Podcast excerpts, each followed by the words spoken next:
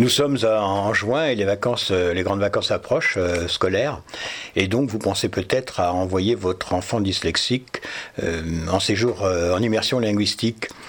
Alors, par exemple, dans notre région où il y a beaucoup de, nous sommes en Gironde, Dordogne, et il y a beaucoup d'anglais et, des, parents envoient leurs enfants en, en, séjour linguistique dans des familles anglaises installées en France c'est pas mal, mais quand même, euh, dès que l'enfant euh, sort de la maison, il reparle français. Euh, moi, je pense que ce n'est pas l'idéal.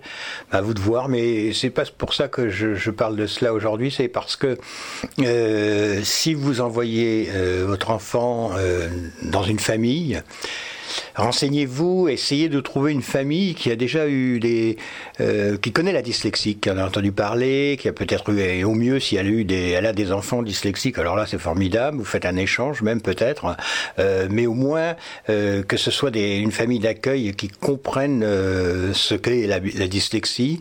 Et ils apporteront beaucoup plus de, de soutien et d'aide à, à, votre enfant.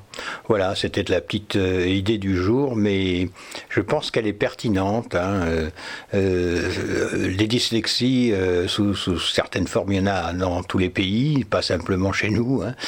donc, vous devriez trouver facilement, et puis peut-être que par le biais d'associations. Et ben, bonnes vacances à vos enfants.